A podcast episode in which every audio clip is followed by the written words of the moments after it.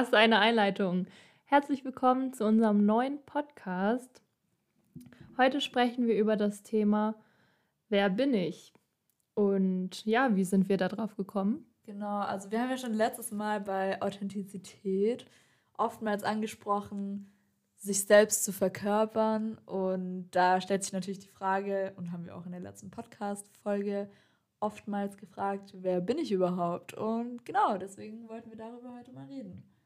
Ja, also ich finde, die Frage, wer bin ich, ist super schwer zu beantworten, weil ich finde, das kann man nicht, also ich kann nicht definieren, wer ich bin. Klar, ich kann so ein bisschen auf gewisse äußere oder innere Werte eingehen, aber im Prinzip ist es ein laufender Prozess und wir verändern uns ständig.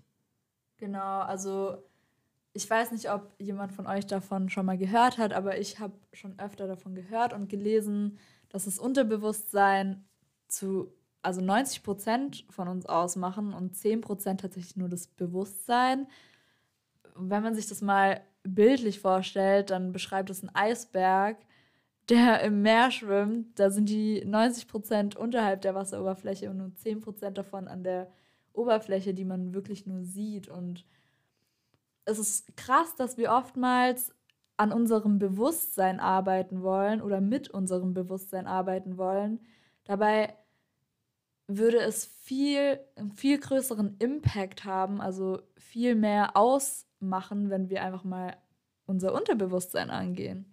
Ja, und ich finde es einfach voll krass, weil wir ja das meiste an dem Bewussten ausmachen. Also wenn wir jemanden sehen, dann achten wir, klar, es ist uns auch nicht möglich, auf das Unterbewusste sofort zu achten, aber dass das Unterbewusste so viel mehr ausmacht im Vergleich zum Bewussten und wir so viel mehr an dem Bewussten ausmachen, ist irgendwie schon krass, habe ich mir gerade gedacht. Und ja, genau, vielleicht sagen wir kurz, was für uns das Bewusste und das Unterbewusste ist. Ähm, das Bewusste sind für mich Dinge, die von außen schnell erkennbar sind. Also zum Beispiel mein Aussehen oder meine Charaktereigenschaften oder ja, meine Hobbys, ob ich sportlich bin, ja, für was ich mich interessiere. Ja, einfach bestimmte Kriterien oder ja, Auffälligkeiten, die sich schnell definieren lassen, wenn man mit dir ist. Und das Unterbewusstsein ist für mich persönlich das, was unser Bewusstsein oder was wir nach außen tragen, wie unsere Verhaltensweisen entstehen und auch was für Glaubenssätze vielleicht dahinter stecken. Genau. Ja, und ich glaube, dass die Glaubenssätze ein ganz großer Teil von uns sind, von dem, wer wir sind. Und dass wir, vielleicht ist auch jetzt eine gute Möglichkeit, dazu eher den Scheinwerfer auf das Unterbewusste, also auf das Herz legen. Genau, und weniger auf das Ass, also auf das Bewusstsein.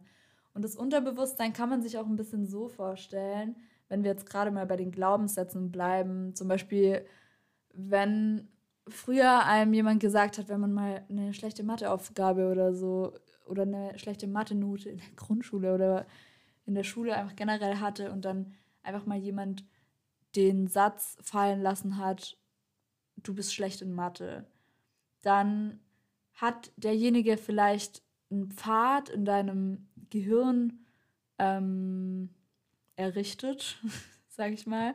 Und wenn du dir jetzt immer wieder diesen Satz im Gehirn ablaufen lässt, dann wird dieser Pfad immer doller, ja, ausgeprägt. Ja, und dadurch entsteht einfach dieser Glaubenssatz, ich kann kein Mathe oder ich bin schlecht im logischen Denken und dadurch ähm, erstellt sich vielleicht diese Verhaltensweise, dass du Angst vor Mathe-Klausuren hast oder dass du grundsätzlich Mathe nicht magst oder wenn es ums räumliche oder logische Denken geht, dass man da eher einen Rückzieher macht oder einfach ja eher abgeneigt davon ist.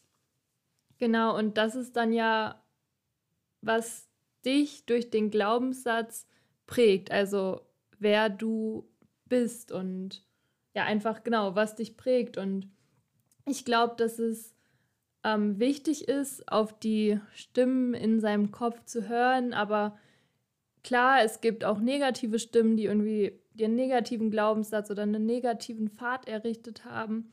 Aber es gibt auch positive Glaubenssätze und dass man da eben schaut, wo kommen diese Stimmen her und was wollen mir die Stimmen sagen und was von mir machen die Stimmen aus oder inwieweit prägen mich die Stimmen und machen mich zu dem Menschen, der ich bin. Auf jeden Fall. Und es ist, glaube ich, auch, es ist wichtig, sich bewusst zu machen, ist der Pfad ein richtiger oder muss der oder sollte der erloschen werden oder wie auch immer man das nennen möchte. Und ja, dadurch ist es einfach wichtig, sein Unterbewusstsein anzugehen. Und an der Stelle lässt sich auf jeden Fall sagen, dass es bestimmt auch mal unangenehm sein kann, weil da bestimmt einige Glaubenssätze sind, die, ja, wo man merkt, okay, die kommen vielleicht aus meiner Kindheit oder ja, wo es einfach unangenehm werden könnte, aber es ist auf jeden Fall wichtig, wie wir vorhin schon gesagt haben, es machen einfach diese 90 Prozent aus. Ähm, ja, die 90 Prozent anzugehen, weil es scheint einen riesigen Teil von uns auszumachen.